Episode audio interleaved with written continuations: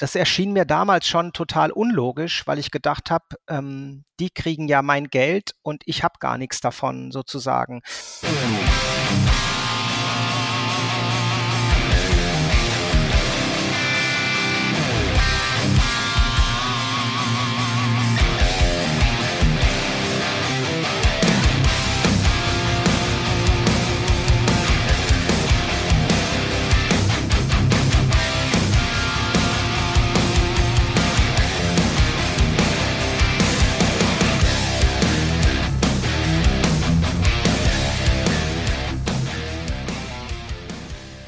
Hallo und herzlich willkommen zu dem letzten Podcast-Interview im Reflection Podcast in diesem Jahr.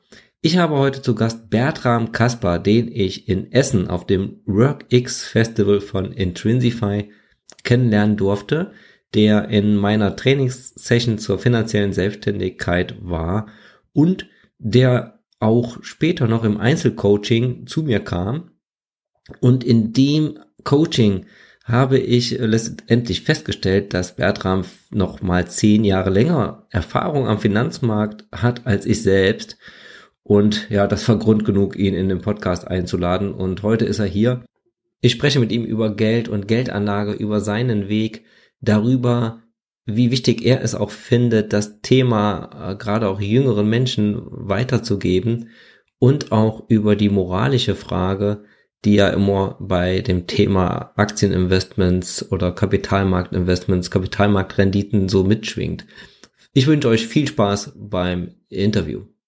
Ja, hallo und herzlich willkommen. Ich begrüße Bertram Kasper im Reflection Podcast. Hallo, Bertram. Ja, hallo Torben, grüß dich. Grüß dich. Wir haben uns ja in Essen im Zollverein im Einzelcoaching kennengelernt ja, dabei ist herausgekommen, dass du ja mindestens noch ein Jahrzehnt länger Erfahrung mit der Börse hast als ich überhaupt. Und das war für mich Grund genug, dich in meinen Podcast einzuladen. Und ich freue mich sehr, dass du heute ähm, hier bist. Magst du dich vielleicht einfach mal äh, kurz vorstellen, wer ist Bertram Kasper? Ja, ähm, auch von meiner Seite herzlich willkommen und herzlichen Dank für die Einladung. Mein Name ist Bertram Kasper. Ich bin 57 Jahre alt, verheiratet. Wir haben zwei Töchter, die sind 23 und 25 Jahre alt.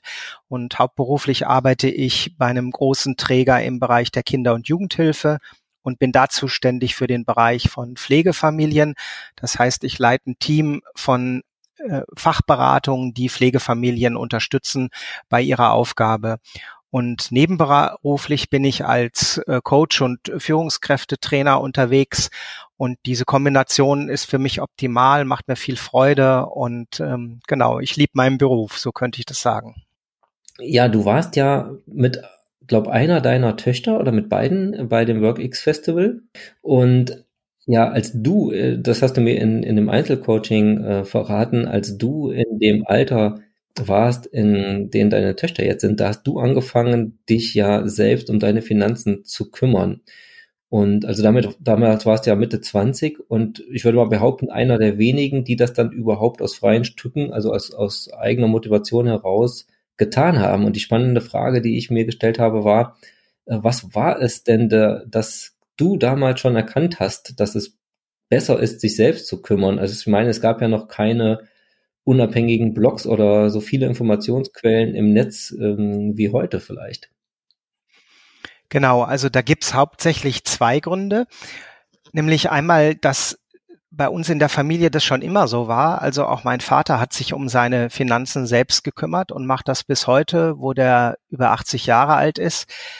Und äh, das andere war, ähm, dass ich im Grunde ähm, eine ernüchterndes Erlebnis hatte, als ich zu Banken gegangen bin und mich versucht habe, beraten zu lassen, was Geldanlage anging. Und äh, die Geschichte kann ich ja mal erzählen. Ähm, hm, gerne. Das war, genau, das war so, dass ich im Grunde ähm, mit ähm, 25, da hatte ich gerade meine erste Stelle angefangen und habe mir überlegt, was mache ich mit meinem Geld, was ich da verdiene. Das war klar, ich brauche nicht so viel, wie ich verdiene und ich kann was zurücklegen. Und dann bin ich zu Marburger Banken gegangen und habe mich beraten lassen. Und zwar habe ich denen alle die gleiche Frage gestellt, nämlich ich habe hier 10.000 Euro, die will ich gerne anlegen und ich möchte jeden Monat 600 D-Mark damals sparen. Und ähm, das, was die mir geraten haben, war ernüchternd. Die haben mir nämlich geraten, ihre hauseigenen Fonds für die 10.000 Euro zu kaufen. Und dann sollte ich die 600 Euro aufteilen, so im Verhältnis 70 zu 30, nämlich 70 Prozent davon in Versicherungen stecken, in allem Möglichen und den anderen Teil in Anlagen und dann auch wieder Anlagen von den jeweiligen Häusern. Mhm. Und das erschien mir damals schon total unlogisch, weil ich gedacht habe, ähm, die kriegen ja mein Geld und ich habe gar nichts davon sozusagen. Also wo bleibt denn der Teil, von dem ich wirklich dann ein Vermögen aufbaue und ähm, sowas äh, im Grunde für für meine Alterssicherung tue? Das hat sich da mir überhaupt nicht erschlossen. Und das Ernüchternde war, dass alle sich gleich äh, in diese Richtung positioniert haben. Also dass keine Bank einen anderen Vorschlag hatte. Genau, und dann habe ich mich halt entschlossen, das selbst in die Hand zu nehmen. Mhm. Ja, das äh, finde ich äh, durchaus bemerkenswert, weil ähm, ich persönlich erst nach einigen ja, Wirrungen zu dieser finanziellen Selbstständigkeit gekommen bin. Das heißt, ich hatte ja eine ähnliche Phase wie, wie du, in der ich dann ähm, auch zur Bank gegangen bin und mir auch bankeigene Investmentfonds habe verkaufen lassen.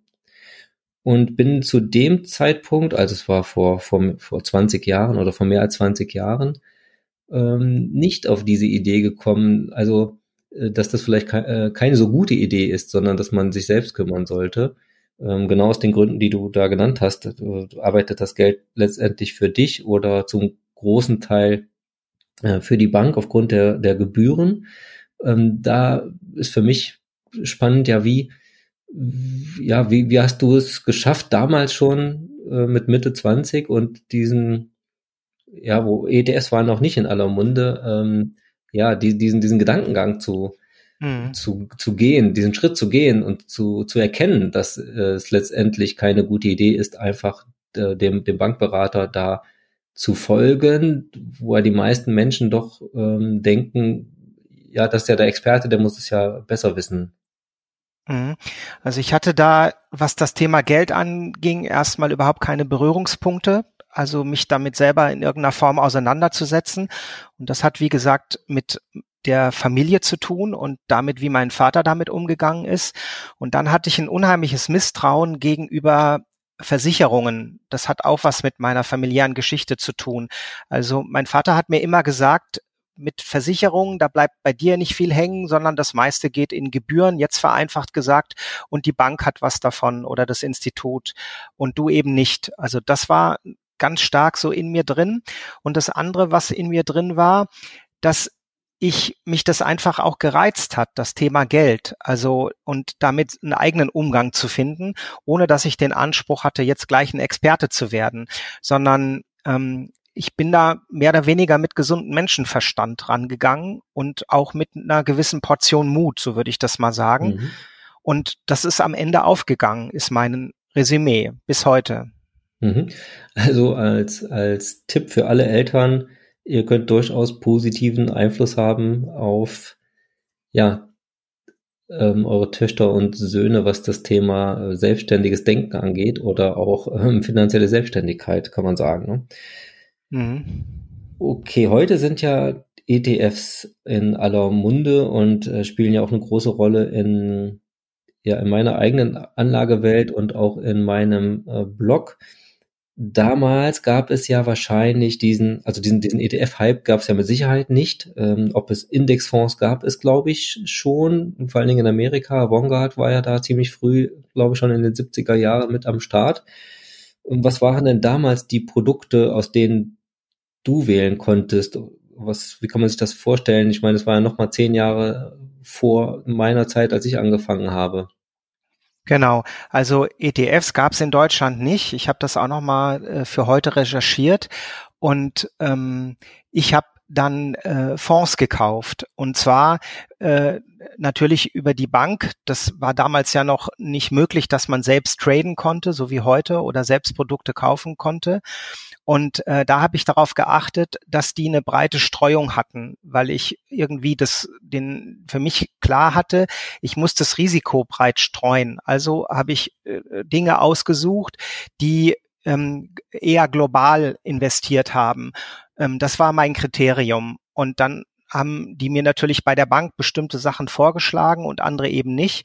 Und dann habe ich gesagt, nein, ich will aber die. Und so bin ich da quasi rein reingewachsen, sage ich mal. Und dann gab es ja die Zeit, so das war um die 2000er, ähm, ich weiß nicht genau 2002, 2003, da ähm, kamen dann mehr und mehr die ETFs. Und dann habe ich die ganze Anlagestrategie von mir, von mir verändert in Richtung ETFs. Mhm. Äh, du kannst dich ja sicherlich dann auch noch an die ähm, Kurseinbrüche erinnern, die du ja dann wie jeder Langfristanleger sie mitmacht, auch, auch durchmachen musstest oder durchgemacht hast. Mhm. Wie bist du denn damit umgegangen? Kannst, dich, kannst du dich da erinnern, wie du, ähm, ja, man hat wahrscheinlich noch nicht wie heute sein Depot in der Hosentasche in Form von einem iPhone gehabt oder, oder das anderen Smartphone, sondern die Kurse in, in, in Zeitungen gelesen. Wie, also wie, wie hast du diese Kursschwankungen damals so erlebt? Genau, ich habe das in Zeitungen nachgeguckt, also äh, habe mir da den Wirtschaftsteil angeguckt und da sind die Fonds ja aufgelistet geworden äh, gewesen, aber ich habe das gar nicht jeden Tag gemacht, sondern ich war mir war klar, es gibt Schwankungen und ich mache mich gar nicht verrückt, was die Schwankungen angeht. Ich war da relativ beruhigt, weil mir auch, da hat mein Vater wieder eine große Rolle gespielt, der hat mir schon immer vermittelt, das hat ein Auf und Ab, das geht hoch und runter. Und es geht aber in der Kurve insgesamt, am Ende geht es hoch. Also hm. gerade wenn ich breit das Risiko streue. Und mit diesem Vertrauen bin ich da einfach ähm, ja dran gegangen und das hat sich auch so bewahrheitet. Hm. Als ich dann mutiger wurde, habe ich auch mal angefangen mit Einzelwerten äh, quasi zu spekulieren und da bin ich dann nicht grundsätzlich, aber zum Teil wirklich auf die Nase gefallen. Und das hat mich dann wieder bewegt, wirklich bei den ETFs zu bleiben und diese Strategie eher dann ein bisschen weiter auszudifferenzieren. Okay.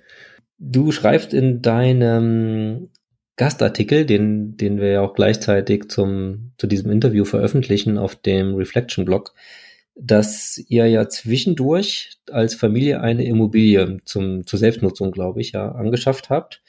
Ähm, wie bist du denn damit umgegangen? Du hattest ja zu dem Zeitpunkt dann, glaube ich, schon ja, angefangen gehabt, in diese Fonds zu investieren, die ja dann auch eine Wertsteigerung hatten. Und ähm, ja, man sollte ja sehr langfristig dann dabei bleiben. Und dann, jetzt kommt im Prinzip so eine Immobilienfinanzierung dazwischen. Ähm, ja, hast du dann einen Großteil verkauft oder hast du die Immobilie dann zum größten Teil fin finanziert oder eine Mischform gewählt? Das ist vielleicht auch für den, für den einen oder anderen interessant. Mhm. Ja, ich habe damals eine Mischform äh, gewählt. Das heißt, ich habe heute noch einen Fonds, den ich damals äh, auch schon hatte. Und ähm, die, die, den, das war der eine Teil, den ich quasi genutzt habe. Das heißt, ich habe etwas entnommen aus dem, was ich da schon hatte. Und der andere Teil, der kam damals äh, von meinem Vater, der hat äh, äh, mich und meinem Bruder quasi ein, vorzeitiges Erbe zur Verfügung gestellt und hat sich quasi bei der Finanzierung mitbeteiligt. Von daher hatte ich das, was man als gute Grundlage für eine Immobilienfinanzierung braucht, so ein Drittel ungefähr, den hatte ich quasi zur Verfügung. Und ähm, dadurch war ich nicht unter Druck, jetzt alles entnehmen zu müssen. Und ähm, das ist auch was ganz Wichtiges, was ich quasi weitergeben kann, dass man nie ähm, also dass man versucht, in einer Situation zu bleiben, wo man Herr des eigenen Handelns ist sozusagen, wo man nicht aus Not was verkaufen muss. Das ist eine ganz wichtige Erkenntnis, ähm, die, die ich eben weitergeben kann auch, ähm, dass man quasi nur mit dem Geld arbeitet, was man auch, ähm, sage ich mal, nicht ad hoc braucht.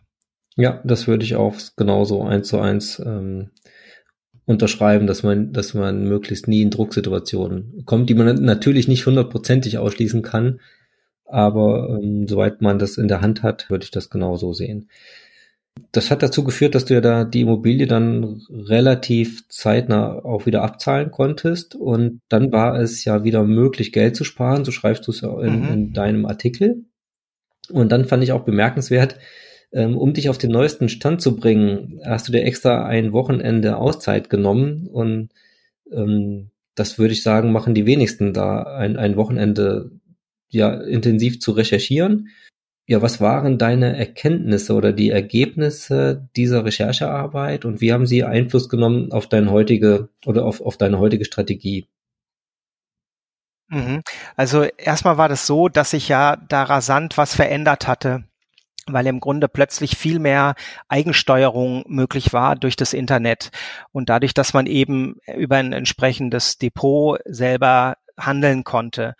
Das war die erste große Erkenntnis. Die hat auch erstmal mir, wenn ich ehrlich bin, auch Angst gemacht, weil da ja eine weitere Komponente dazu kam, weil plötzlich äh, musste ich sozusagen ähm, ja, oder ich wollte das auch, meine Geschäfte selber machen und musste das so, sozusagen zusätzlich noch durchdringen, wie das geht.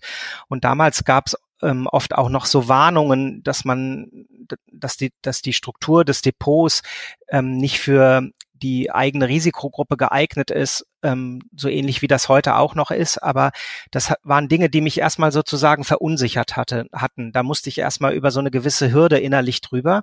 Das ging dann aber relativ leicht, weil ich quasi auch wieder dadurch, dass ich viel darüber gelesen hatte zu der Zeit oder auch an diesem Wochenende, dass ich dann gesagt habe, ja, ähm, ich muss genauso wie ich das damals gemacht hatte, bei den, e äh, bei den Fonds muss ich bei den ETFs jetzt auch das Risiko möglichst breit streuen.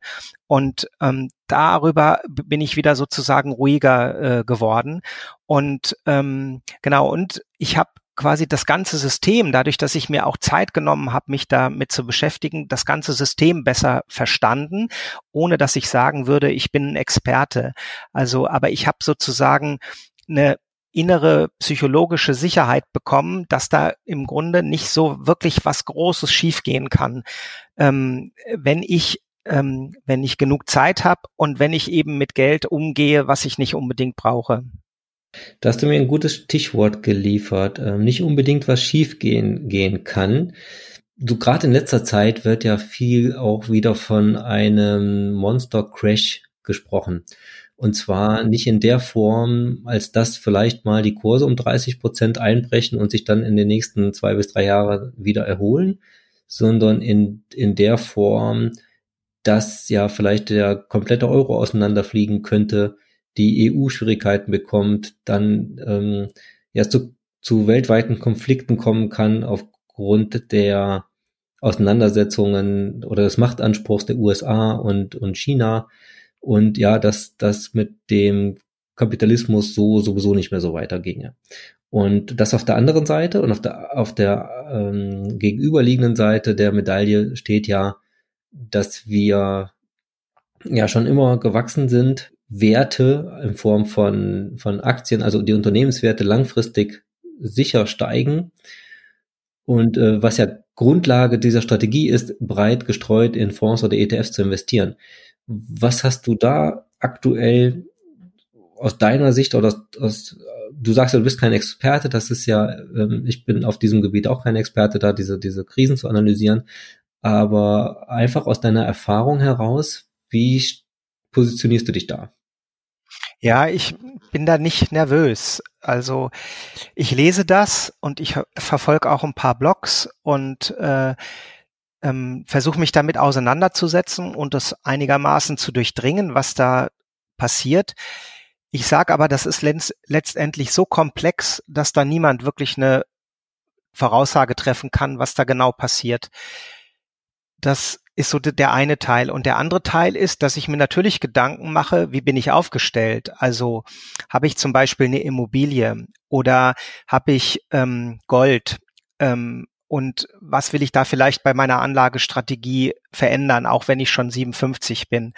Und ähm, darüber mache ich mir Gedanken und da steuere ich dann auch, und darum ging es auch in, in unserem Einzelcoaching ähm, bei dem WorkX Festival, da steuere ich jetzt zum Beispiel um, dass ich mehr in, ähm, in Gold investiere und äh, versuche da einen Ausgleich quasi hinzukriegen.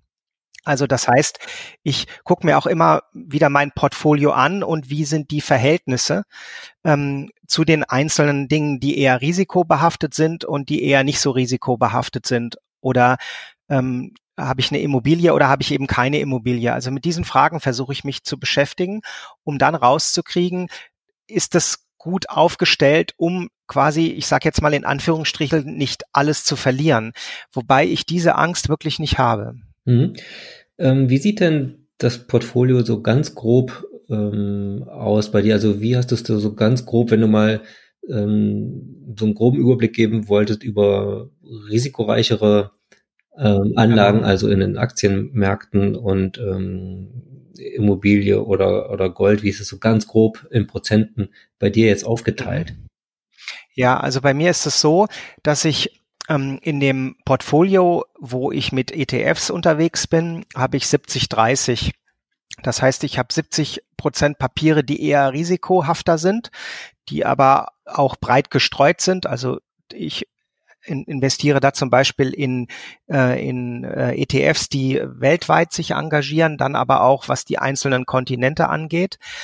Ich mache weniger in, Industriezweigen oder ähm, in ETFs, die quasi bestimmte ähm, Branchen abdecken. Mhm. Ähm, und dann habe ich eben 30 Prozent, die eher weniger risikobehaftet sind, die also quasi eher in Anleihen ähm, investieren. Und äh, so versuche ich das aufzuteilen. Und ähm, neu dazugekommen ist, ist eben ein ETC, der in Gold investiert. Und ähm, genau, und damit fühle ich mich gut äh, aufgestellt. Und früher war mein Portfolio zu 100 Prozent in ETFs, die in Aktien investieren. Also das habe ich quasi im Laufe der Jahre verändert. Ah ja, okay. 100 Prozent, das hat sich natürlich wahrscheinlich gerade in den letzten zehn Jahren gut gelohnt, also dass du dieses Risiko eingegangen bist, ja. Genau. Mhm. Okay, und jetzt hast du es auf 70 ähm, runtergeschraubt, den Risikoanteil mhm. mit dem Gold ETC, also Exchange Traded Commodity, glaube ich. Ähm, würdest du jetzt das Risiko noch ein bisschen weiter senken wollen, beziehungsweise noch diese dritte Komponente, so eine, genau. so Edelmetallkomponente mit reinbringen. Ne? Richtig, diese Edelmetallkomponente, die äh, war mir wichtig, ähm, mich damit nochmal zu beschäftigen.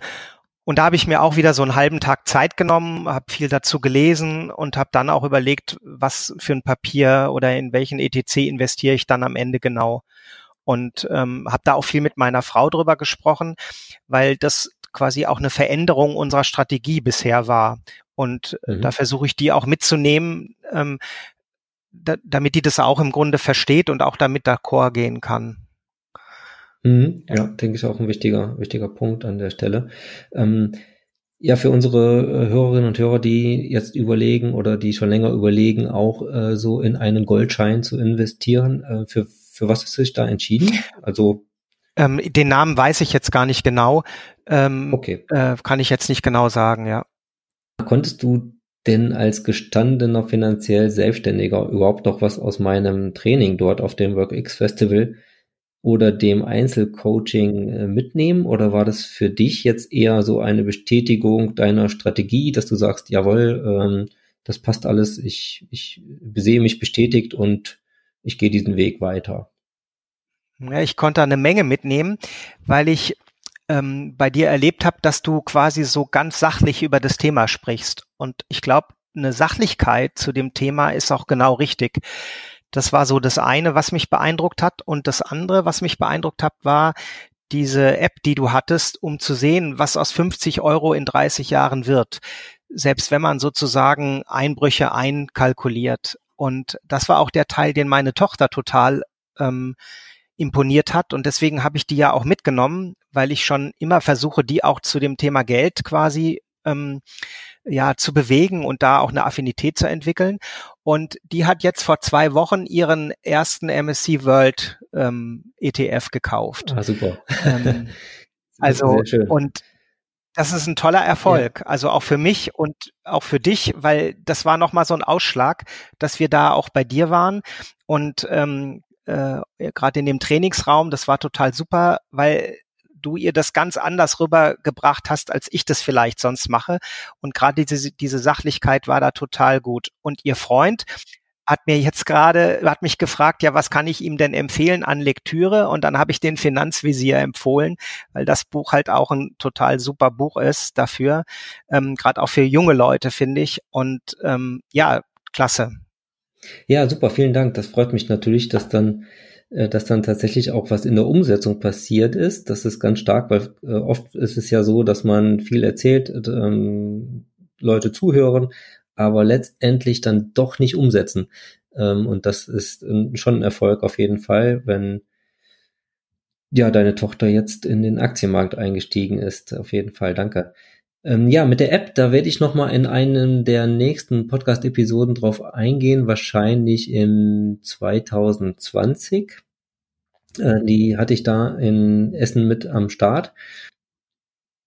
Ja, kommen wir mal zu einem nächsten Kapitel, was ja, wir, wir sparen ja nicht oder investieren ja nicht komplett zum Selbstzweck. Natürlich könnte man das machen, könnte alles vererben, vielleicht machen wir das ja auch. Aber ähm, es geht ja auch in erster Linie darum, Geld zu sparen oder, oder sich entwickeln zu lassen, was man jetzt nicht konsumieren will oder, oder muss, um dann später in, im Alter ja, so in eine Entnahmephase reinzugehen. Also dann natürlich wieder zu entsparen und ja, das, das angesammelte ähm, Vermögen dann auch ähm, für sich später zu nutzen. Und wie ich dich kenne oder wie ich dich einschätze, Bertram, hast du ja auch dir darüber schon Gedanken gemacht, wie das dann für dich aussehen könnte. Wie sehen da deine Recherchen im Moment oder, oder hast du da schon einen Plan oder wie, wie denkst du darüber? Ich habe ja noch ein paar Jahre sozusagen, wo ich arbeiten gehe, wobei ich da auch schon äh, was dafür tue, dass ich auch eher aufhören kann, indem ich nämlich ein Zeitwertkonto habe und ich dann wahrscheinlich früher in Rente gehen kann, wenn ich das denn entscheide. Und das Thema Entnahme, ähm, da bin ich vor, vor zwei Jahren das erste Mal drüber gestolpert, als ich nämlich mein, meine, ähm, wie soll ich sagen, digitale ähm, Dokumentation äh, meiner Anlagen nochmal mir angeschaut habe und dafür auch ein, äh, eine, eine Software nutze. Und ähm, die berücksichtigen sozusagen diesen Entnahmeteil entsprechend ist der da abgebildet, sage ich mal. Mhm, und okay. ähm, genau, und äh, das war ja auch Thema in dem Einzelcoaching. Das heißt, ich habe jetzt angefangen, mich mit dieser Frage zu beschäftigen. Ähm, mhm. Wie mache ich das denn? Und was ich eine total gute Botschaft fand äh, von dir, waren diese vier Prozent. Also wenn man sozusagen vier Prozent rausnimmt kontinuierlich, dass man dann ziemlich in dem Vermögenstand bleibt, den man tatsächlich äh, auch hatte, von den Schwankungen mal abgesehen.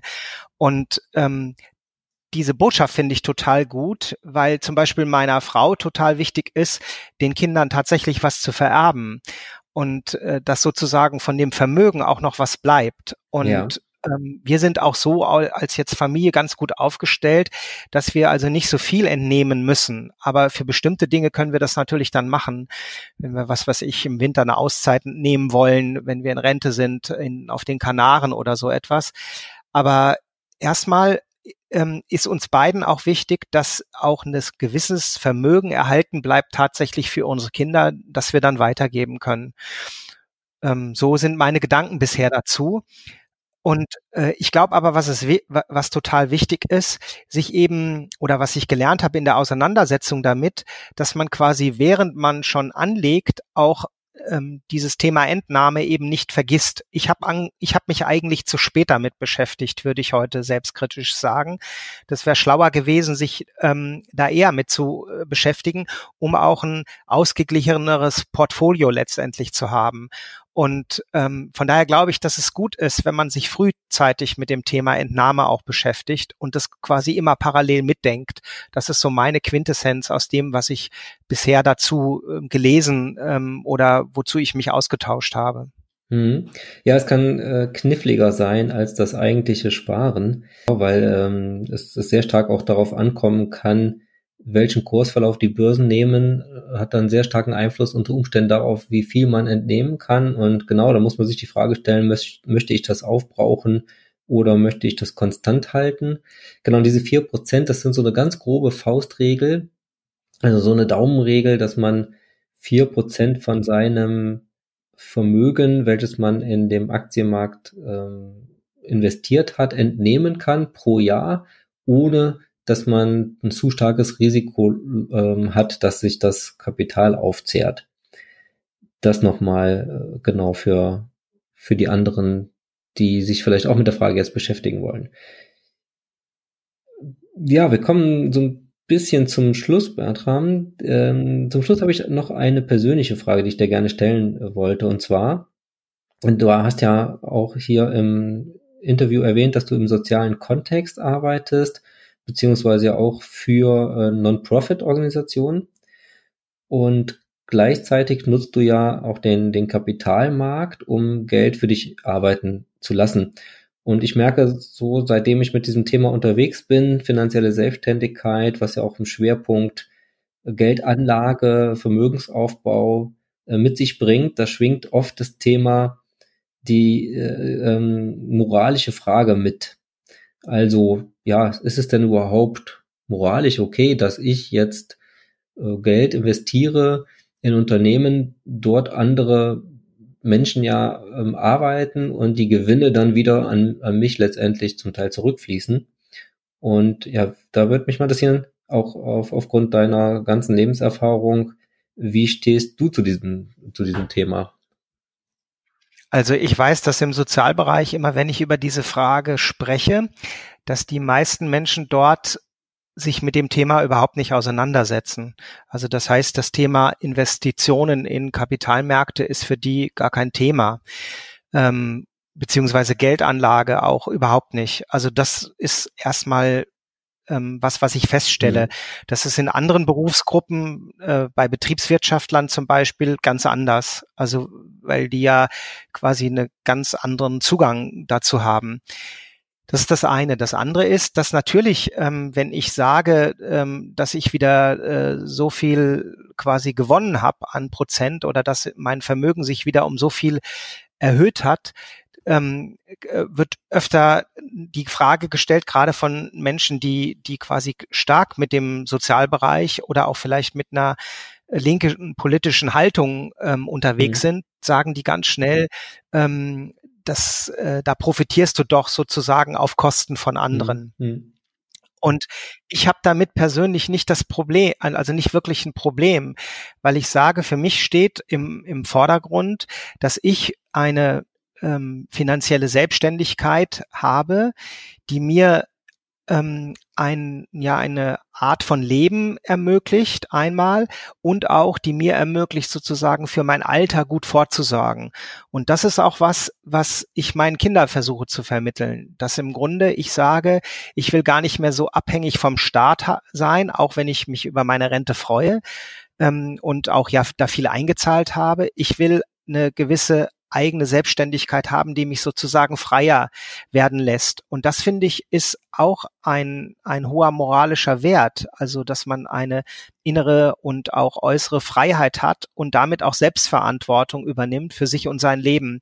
Das ist für mich auch ein hoher Wert. Und ich würde diese beiden Werte sozusagen, dass das auf Kosten von anderen geht, beziehungsweise, dass man nichts auf Kosten von anderen machen sollen und diesen Wert der inneren Freiheit und der Selbstverantwortung, das würde ich nicht gegeneinander aufwiegen wollen. Also nicht, nicht ähm, das, äh, das hat beides seine Berechtigung. Und ich glaube, jeder muss am Ende des Tages selber gucken, wie er das für sich innerlich löst. Und mein Beitrag zum Beispiel dazu ist, dass ich ja im sozialen Bereich arbeite. Das heißt, ich tue auch wirklich was was einen gesellschaftlichen Mehrwert hat ähm, für Menschen, die eben nicht so gut ausgestattet sind oder die die soziale Bedarfe haben. Das ist das eine.